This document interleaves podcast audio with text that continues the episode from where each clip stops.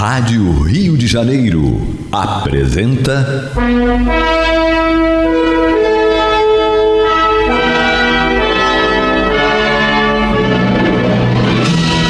Caminho do Senhor. Um programa de estudos sobre a Bíblia Sagrada com revelações inéditas a respeito de muitos ensinamentos do Cristo de Deus, ainda não perfeitamente divulgados nem compreendidos. Um programa dedicado a todos os que amam o Senhor Jesus.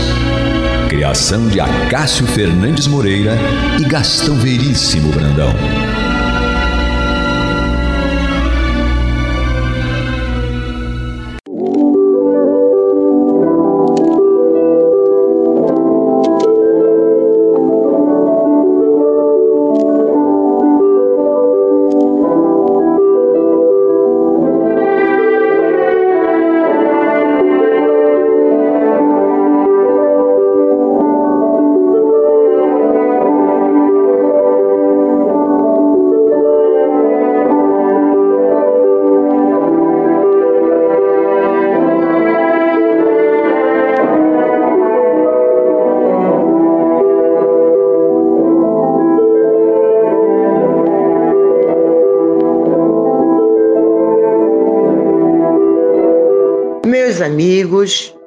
Meus irmãos, que a paz de Deus esteja em nossos lares e em nossos corações.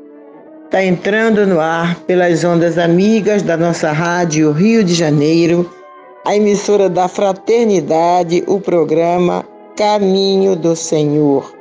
Hoje, como acontece todas as terças-feiras, com o culto cristão do Evangelho no Lar com os nossos ouvintes. E, claro, né, não podemos começar o culto sem antes fazermos uma prece, né, pedir ajuda da espiritualidade superior, a fim de que possamos realizar o nosso culto dignamente, um culto digno dos olhos de Jesus. O caminho do Senhor aqui, aos microfones da Rádio Rio de Janeiro, e vocês aí, em seus lares. Vamos então para a prece inicial do nosso culto de hoje.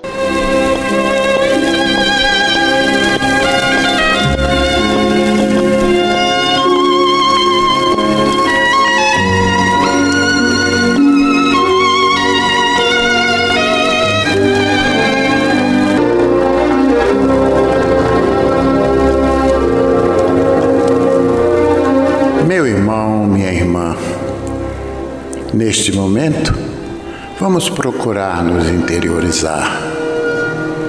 Façamos um esforço para esvaziar a nossa mente de todos os problemas que nos afligem problemas de saúde, problemas financeiros, desavenças familiares, ah, são tantos. Mas busquemos descansar deste fardo pesado, colocando nas mãos daquele que realmente pode nos ajudar. Pois foi Ele mesmo quem nos ensinou, dizendo: Vinde a mim, todos vós que estáis cansados e oprimidos, e eu vos aliviarei. Tomai sobre vós o meu jugo e aprendei de mim, que sou manso e humilde de coração, e achareis descanso para as vossas almas, porque o meu jugo é suave e o meu fardo é leve. Agora, irmãos, de almas ajoelhadas, digamos: Senhor Jesus, Aqui estamos nós reunidos em teu sacrossanto nome para mais um culto cristão do teu evangelho em nosso lar. Onde haveremos de saciar a nossa sede com aquela água que prometeste à samaritana, dizendo que aquele que dela bebesse jamais voltaria a ter sede. Mestre amigo, Permita que no decorrer desta reunião, esses falangeiros do bem que nos assistem possam fazer uma limpeza espiritual em cada um de nós, em nosso ambiente.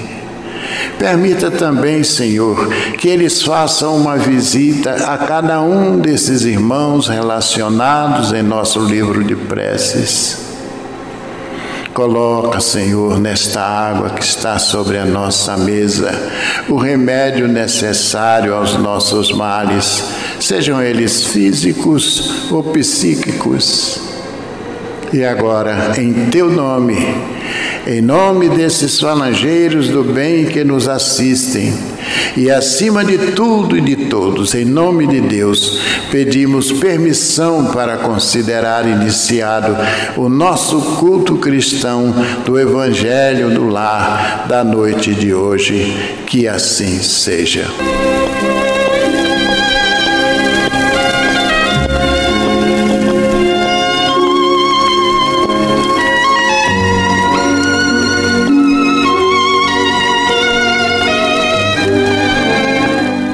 Vamos então dando início ao nosso culto propriamente dito, depois da prece, para a página, para a nossa reflexão, né? a fim de que nós possamos fazer uma reflexão.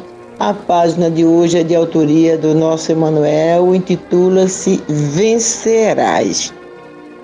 É tudo que nós precisamos, né, meus irmãos, vencer mas não vencer o mundo, vencer a nós mesmos. E vocês vão ver que é isto o que o Emmanuel nos aconselha, né? Uma luta íntima a fim de que possamos vencer a nós mesmos. E ele começa dizendo: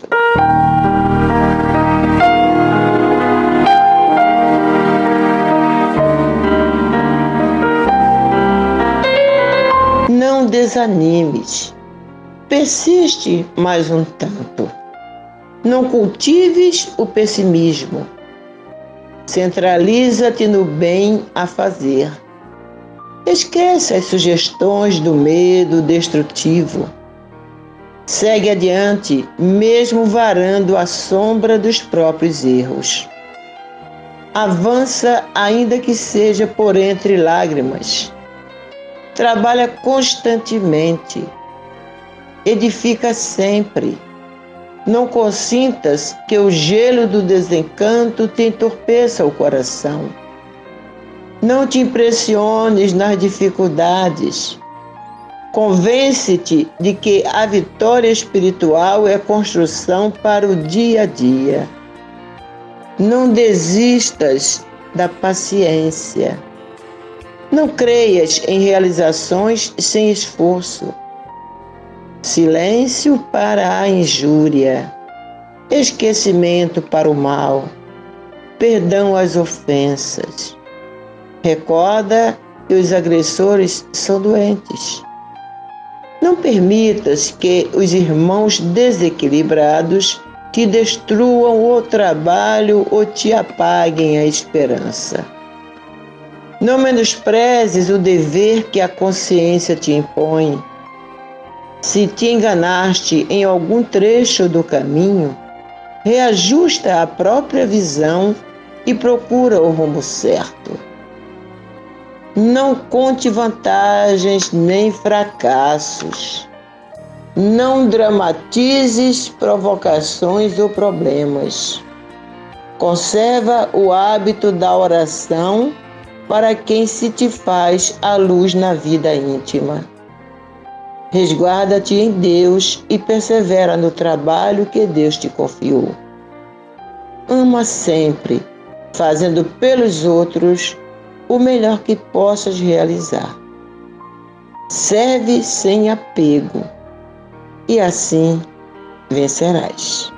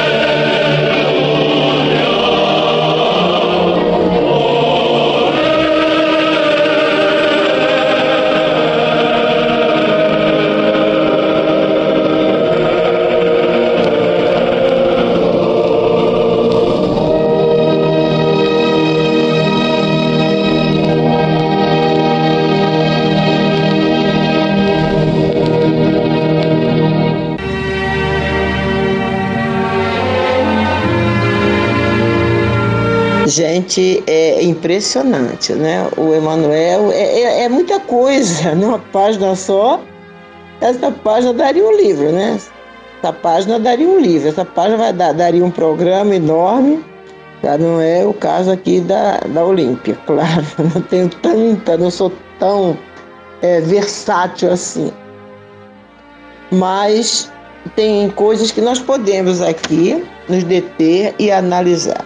Ele já começa de, nos dando um conselho pequeno, mas muito profundo, que eu acho que é para todos nós, principalmente agora, meu irmão, minha irmã, quando ele diz: não desanimes. E a gente tem notado aí ao nosso redor, pelos telefonemas que recebemos, pelas confissões dos irmãos que, com quem lidamos no dia a dia, o quanto desânimo tem rondado as nossas almas, tem rondado a cada um de nós. E nós acreditamos que tudo isso é fruto do que está acontecendo no planeta. E se a gente não se pegar muito a Deus e a Jesus, nós vamos se acabar vencidos pelo desânimo. E olha que vai ser muito triste, né? Porque o ânimo, quando Jesus nos recomendou o bom ânimo, ele estava sabendo exatamente o que estava dizendo. Tende bom ânimo, porque eu venci o mundo. Ele sabia que todos nós iríamos ter em várias encarnações, nas milhares de encarnações que temos pela frente, que já tivemos, que já temos pela frente, esses momentos de desânimo. E esses momentos, meus amigos, meus irmãos, são cruéis se nós não buscarmos uma ajuda é, em Deus e em Jesus. Não buscarmos aquele socorro que o caminho do Senhor costuma nos é, aconselhar para a gente, né? Pedir socorro a Jesus e buscar essa ajuda, esse socorro em Jesus e no nosso Pai Celestial, nos nossos amigos espirituais. Porque às vezes são influenciações sutis né, que querem nos tirar o ânimo a fim de que a gente desista da tarefa. Claro que a maioria de, das casas religiosas, dos templos espíritas estão no momento praticamente suspensos, né? fazendo reuniões online. Mas a verdade é que a gente é acostumado ao trabalho, né?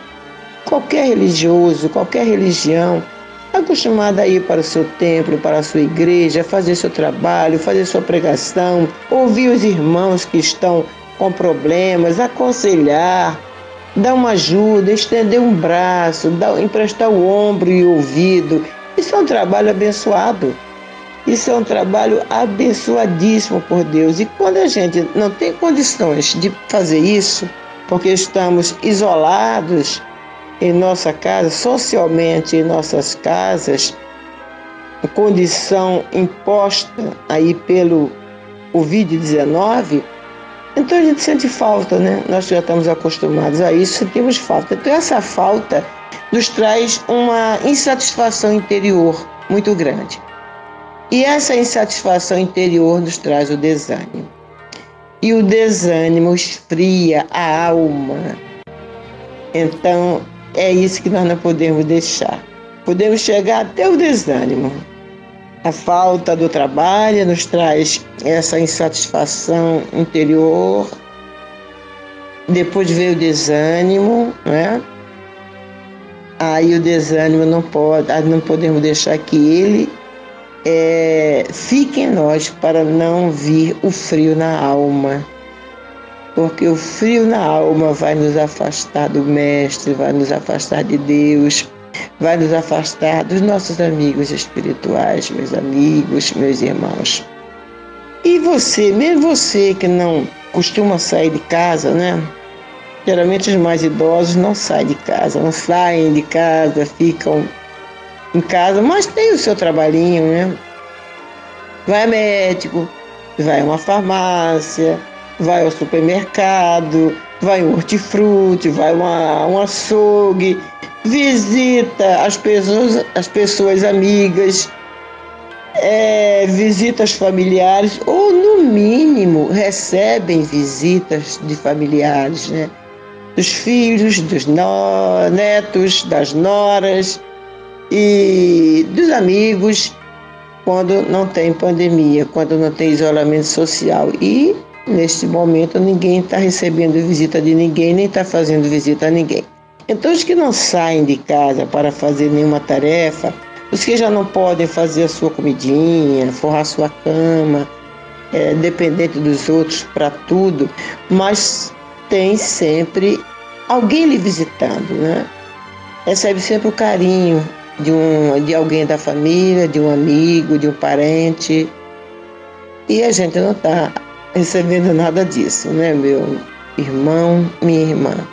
Mas nós temos que é, ter bastante força. Nessa hora, essa hora está sendo a hora do, de um teste, de um dos testes que nós que estamos encarnados atualmente temos que passar e vencer.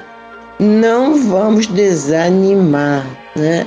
Vamos persistir mais um pouco, vamos não vamos cultivar o pessimismo, vamos pensar que o amanhã será melhor. O Mileco tinha um pensamento, ele dizia o autor, mas eu não consigo lembrar do autor, que dizia o seguinte: o melhor está por vir. Então, o melhor está por vir. A gente sabe que não vai ser essa semana, não vai ser este mês, não vai ser o mês que vem ainda, mas quem sabe, né? Temos dois meses para terminar o 2020 quem sabe se de repente, assim, né?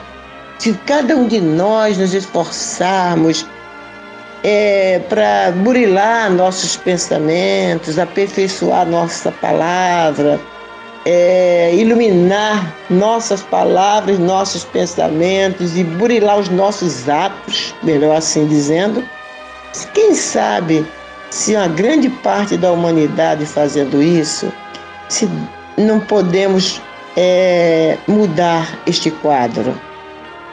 Tudo depende de nós, meus amigos, meus irmãos. Tudo depende de nós, porque o vírus é consequência de nossas escolhas, não é?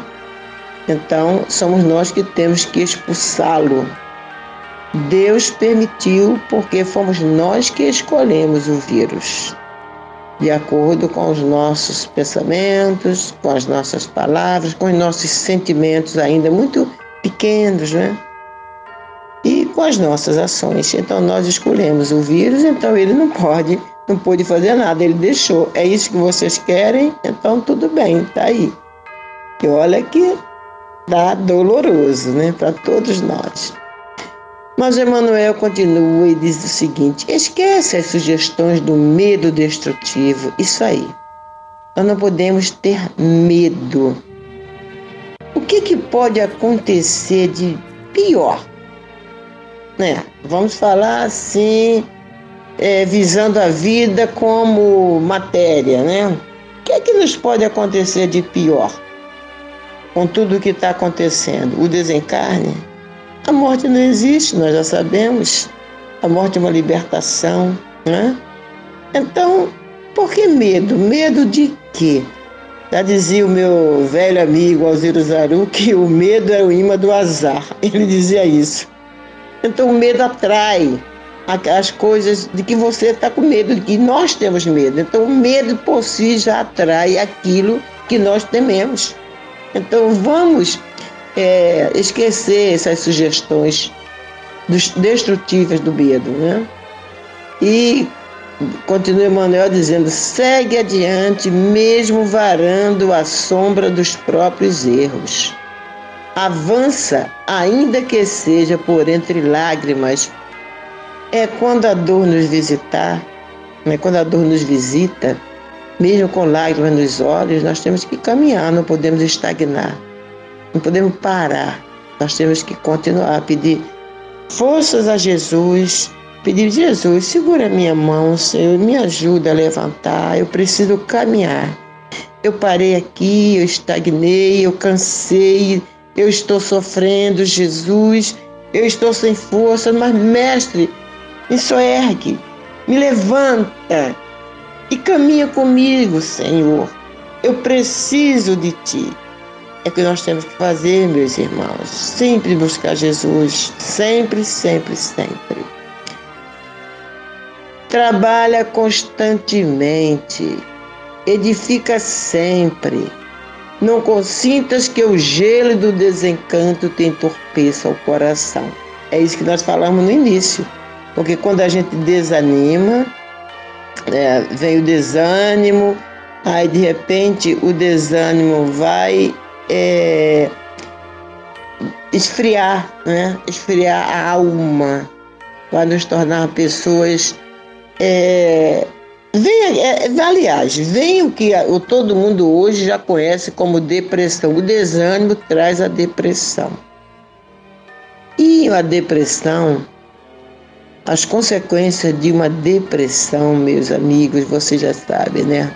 Nós temos conhecimento, são vários casos de jovens, de pessoas adultas, de idosos tentando suicídio. É muito triste o que está acontecendo. E isso começa por aí: desânimo, medo. Entendeu? A gente tem que lutar. Buscar Jesus, buscar a sua ajuda, pedir com todas as forças de nossa alma que Ele nos dê força, que Ele caminhe conosco, segure nossas mãos e caminhe conosco. Porque Ele, mais do que nós, sabe que está difícil para nós. Porque Jesus passou por tudo isso que nós estamos passando e muito mais, gente. Ainda veio aqui já sem nenhum débito, sem nenhuma dívida, ficou, chegou aqui para nos dar amor, para nos dar exemplo e nós o crucificamos. E ele não desistiu da gente, até hoje está aí, é conosco, nos ajudando, nos apoiando, nos incentivando a caminhar. São várias coisas aqui, né? o, nosso, o nosso tempo não vai permitir que a gente leia, né? aliás, que trabalhe toda a página, né? mas tem aqui uma frase né? que diz: silencia, silêncio para a injúria, esquecimento para o mal perdão para as ofensas. Recorda que os agressores são doentes. Então, e termina dizendo: conserva o hábito da oração para quem se te faz a luz na vida íntima. Orar para Deus, né? que é a nossa luz, para Jesus. Em nossa vida íntima, eles são a nossa luz. Resguarda-te em Deus e persevera no trabalho que Deus te confiou. Ama sempre, fazendo pelos outros o melhor que possas realizar. Serve sem apego e assim vencerás. Olha, servir sem apego. Gente, nós precisamos aprender. Emmanuel diz aí como é que pode ser isso, né? Servir sem apego. Nós precisamos aprender a servir sem apego. Mas, meu amigo, minha irmã, meu irmão, minha amiga, vamos estar aí, como na forma dissemos, né? Pedir ajuda a Jesus, porque realmente não está fácil a situação atual, mas nós vamos vencer. Vamos vencer, porque nós temos a Rádio Rio de Janeiro aí o dia todo com programas maravilhosos para nós.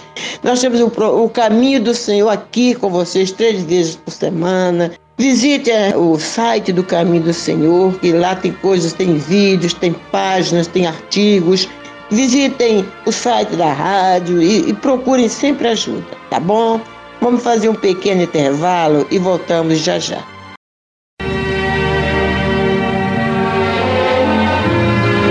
Bem, meus irmãos, estamos de volta com o programa Caminho do Senhor, que vai ao ar aqui pelas ondas amigas da nossa rádio Rio de Janeiro em três horários semanais. Às terças e quartas-feiras, das 22 às 23 horas, e aos domingos, das 12 às 13h30.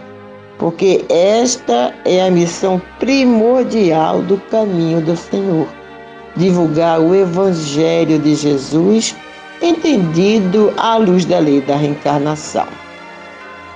E conforme já falamos, né? Hoje é dia do nosso culto. Já lemos aquela página do Emanuel no início, onde fizemos algumas considerações sobre o assunto da página que tinha matéria dessa, né, gente? Como tinha matéria, mas não dá para falar tudo devido à exiguidade do tempo, mas já deu para gente dar um, pegar assim o, o todo da página, né? Mas nessa segunda parte nós temos que falar sobre o Evangelho, porque isso é, é o mais importante, o Evangelho. E hoje nós vamos estudar a parábola da figueira. Parábola da figueira, exortação à vigilância. Essa parábola, esse estudo está no Evangelho segundo o relato de Mateus, no capítulo 24, versículos 32 a 44.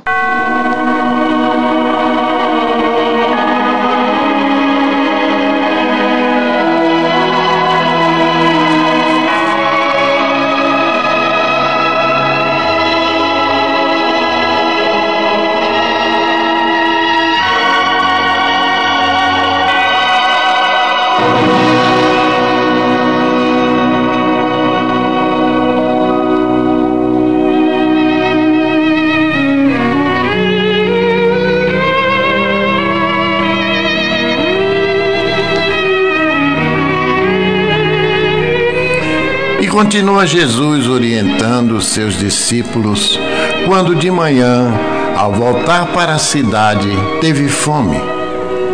E vendo uma figueira à beira do caminho, aproximou-se dela e, não tendo achado senão folhas, disse-lhe: Nunca mais nasça fruto de ti. E a figueira secou imediatamente. Vendo isto, os discípulos admiraram-se e exclamaram: Como secou depressa a figueira? Jesus, porém, lhes respondeu: Em verdade, em verdade vos digo que se tiverdes fé e não duvidardes, não somente fareis o que foi feito à figueira, mas até mesmo se a este monte disserdes: Ergue-te e lança-te ao mar, tal sucederá. E tudo quanto pedirdes em oração, crendo, recebereis.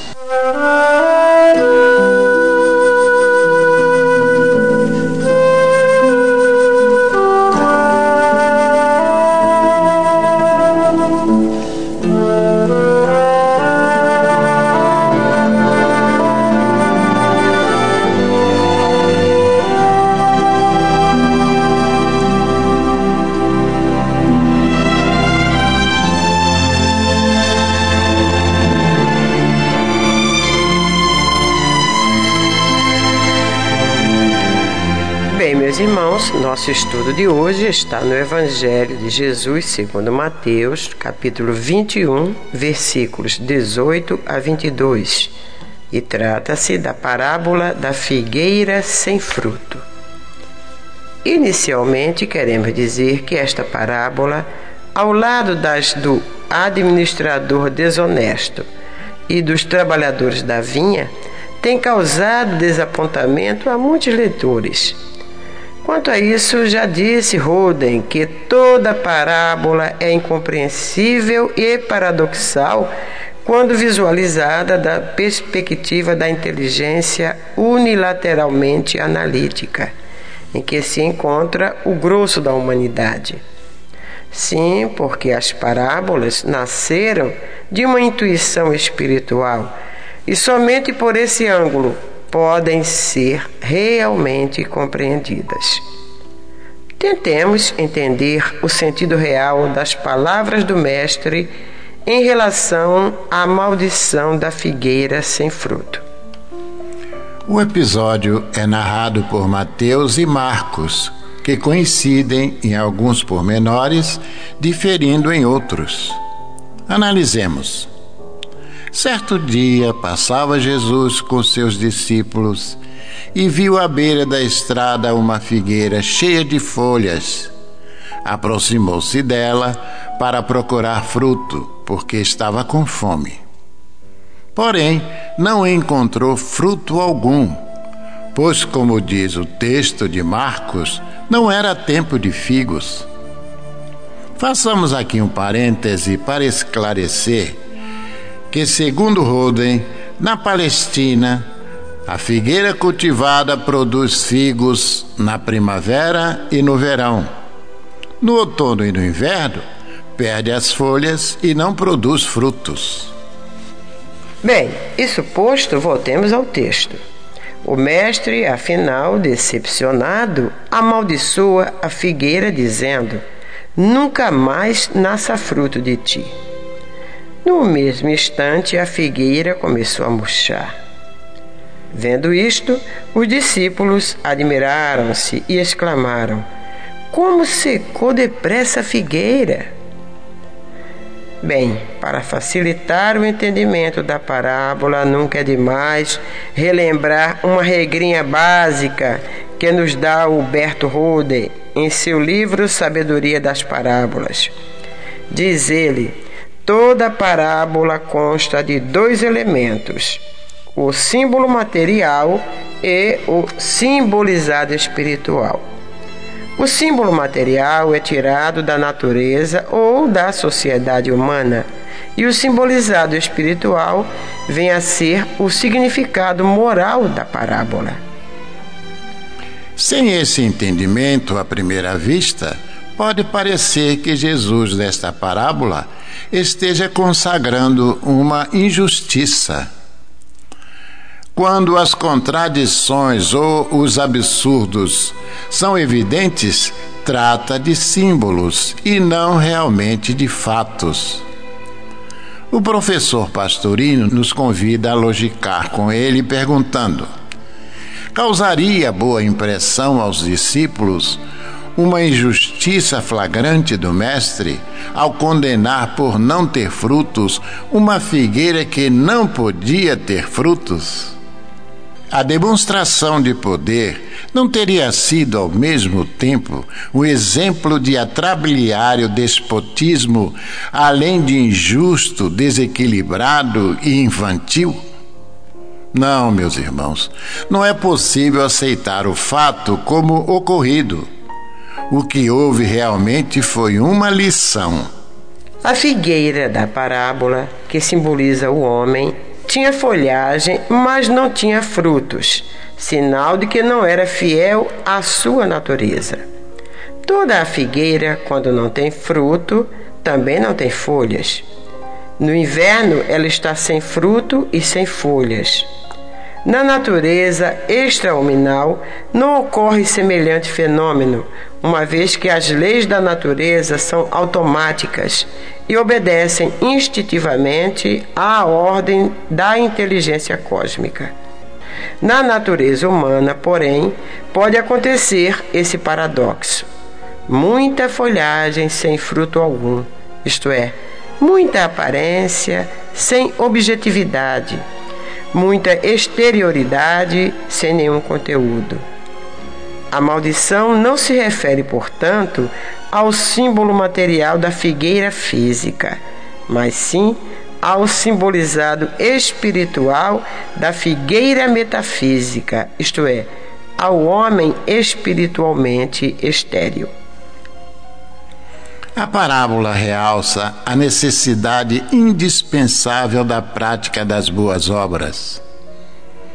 Um indivíduo, por mais rico que seja, por mais bem vestido que ande, contudo, seja um egoísta daqueles que acha que a si mesmo se basta, é semelhante a uma figueira da qual, ao nos aproximarmos, não veremos mais que folhas assim também como uma instituição ou uma associação religiosa, onde se faça questão de dogmas, rituais, de exterioridades, mas que não pratique a caridade, não exerça a misericórdia, não dê comida aos famintos, agasalho aos nus, enfim, não promova o amor ao próximo, essa instituição ou associação, embora se diga religiosa, não passa de uma figueira enfolhada, porém sem frutos. Huberto Roden nos relata que o filósofo inglês Bertrand Russell, no seu livro Por que não sou cristão, não compreendeu esse sentido místico da parábola e por isto censura Jesus por ter amaldiçoado uma planta inocente. Esse desapontamento do homem profano é compreensível, mas o erro está precisamente nesse plano da sua ignorância. A parábola parte do plano material e vai ao plano espiritual. É evidente que no plano material do símbolo, a figueira não tinha outra alternativa a não ser a da infecundidade. Neste plano, e somente neste plano, não há nenhuma culpa, nem lhe cabe maldição alguma. Ela fez o que podia fazer segundo as leis da natureza. Bem diferente, como já dissemos, é o caso no plano espiritual do simbolizado. Único plano que faculta uma compreensão verdadeira. O homem dotado de livre-arbítrio não tem apenas uma possibilidade de ser frutífero em condições favoráveis. Pode ser frutífero também em circunstâncias desfavoráveis. O homem, graças ao seu livre arbítrio, transcende as leis automáticas da natureza. Pode produzir frutos bons tanto em tempo propício quanto rodeado de circunstâncias favoráveis, como também em tempo desfavorável, quando cercado de circunstâncias adversas, quando parece ser impossível ser bom. O homem não é necessariamente o produto do meio em que vive, e se o é, prova ser derrotado pelas circunstâncias. Ser bom entre os bons é fácil, porém, ser bom no meio dos maus é difícil. Quem produz frutos quando é tempo de frutos é um homem virtuoso. Mas quem produz frutos quando, segundo as circunstâncias, não é tempo de frutos, esse é um homem especial, é um homem crístico. Repetindo, a alma da parábola é o simbolizado espiritual e não apenas o símbolo material. No plano do simbolizado espiritual, existe sempre a possibilidade de produzir fruto fora da estação a despeito das adversidades da natureza e da perversidade dos homens. Se o reino dos céus fosse a querência dos que frutificam em tempo propício e fácil, já estaria o céu povoado de covardes e comodistas. Só que o céu verdadeiro que está dentro de cada homem não é para os comodistas, os covardes, os medíocres. O reino dos céus sofre violência e somente os fazedores de violência contra si mesmos o tomam de assalto como uma fortaleza aparentemente impenetrável. A parábola frisa a necessidade que o homem espiritual tem de se emancipar da tirania das circunstâncias humanas e proclamar a soberania da sua substância divina. No fim, acrescenta Jesus que quem tem fé, isto é, fides, fidelidade, sintonia perfeita com o mundo da realidade divina, este homem poderá até transportar montanhas. Tudo é possível àquele que tem fé. Esse homem poderá até produzir frutos no meio de circunstâncias adversas.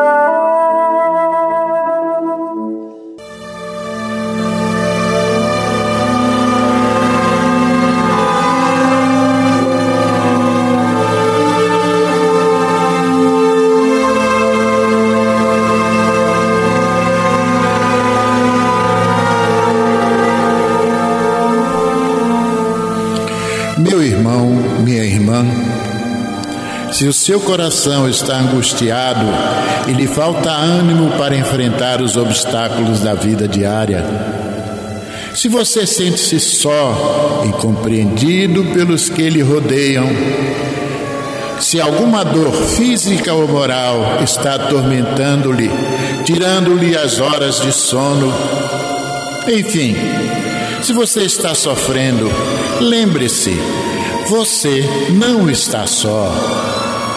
O Mestre da vida nos disse: Eis que eu estarei convosco todos os dias, até a consumação dos séculos. Neste exato momento, milhares e milhares de pessoas sintonizadas nesta emissora se unirão em prece. Entre nesta corrente Existe em seu íntimo um lugar de paz profundamente silencioso, onde você pode comungar com Deus e encontrar forças necessárias para vencer este momento difícil.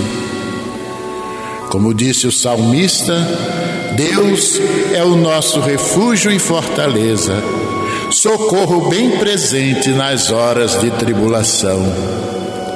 Abra o seu coração numa prece sincera. Entregue-se confiantemente aos cuidados deste Pai amoroso e bom e confie.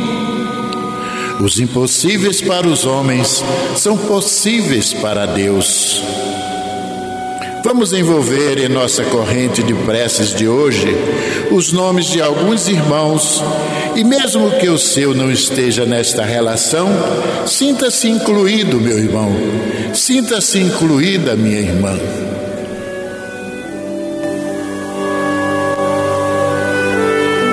Natália Oliveira, Marli Ferrarese, Márcia Alves Apriler, Erecilda de Oliveira, Fábio de Oliveira, Marcela Lázaro, Cleidson Renê, Isabelle Oliveira, Vitor Nascimento, Anderson Oliveira, Rubens Inácio, Carolina Fenarese, Lecide Carvalho, Sebastião Coelho, Mário Jorge de Oliveira, Pedro Maurício de Oliveira, Silene Pórvoa, Vanusa Santos, Elisene Oliveira, Amarildo Santos, Erpídia Oliveira, André Luiz Oliveira, Aurélio Guimarães, Edna Fenarese, Patrick Gomes, Patrick Alves, Jorge Cunha, Edivaldo Pinhão, Igor Júnior, Márcia Virgília Serra Duarte, Maria José Gomes, Antônio Loureiro Marques, Lúcia Marques Gonçalves, Aristides Antônio Pereira, Neuza Fontes Pereira, Lucimar Nunes da Costa, Vera Lúcia de Araújo Oliveira, Amanda Maciel Fraga Monteiro, Silvia Helena Jorge Rubim, José Jefferson e Bartolomeu Belisário dos Santos, Maria Aparecida da Silva Leite, Ivanilda Figueira Pinto, Jandira Emília da Silva Prada, Laura Santos, Marco Aurélio Lisboa Gouveia, Janete Barros dos Santos, Aladir Gonçalves, Fabiano dos Santos, Edne Fonseca Pinto Magalhães, Sueli Alves Iglésia, Écio João dos Santos Lima, Wilson Rodrigues de Pinho Filho, Marcos André da Cunha, Marcos André da Cruz, Alcino da Rocha Tristão, Miquelina dos Santos Lima, Vicente, Maria Auxiliadora e André Luiz Regueto, Gabriel Vieira Martiniano Regueto, Janaína e Canais Serra, Jandira Vieira Souza Rosa e todos os nomes que se encontram em nossos pensamentos e em nossos corações. Vamos falar com Jesus.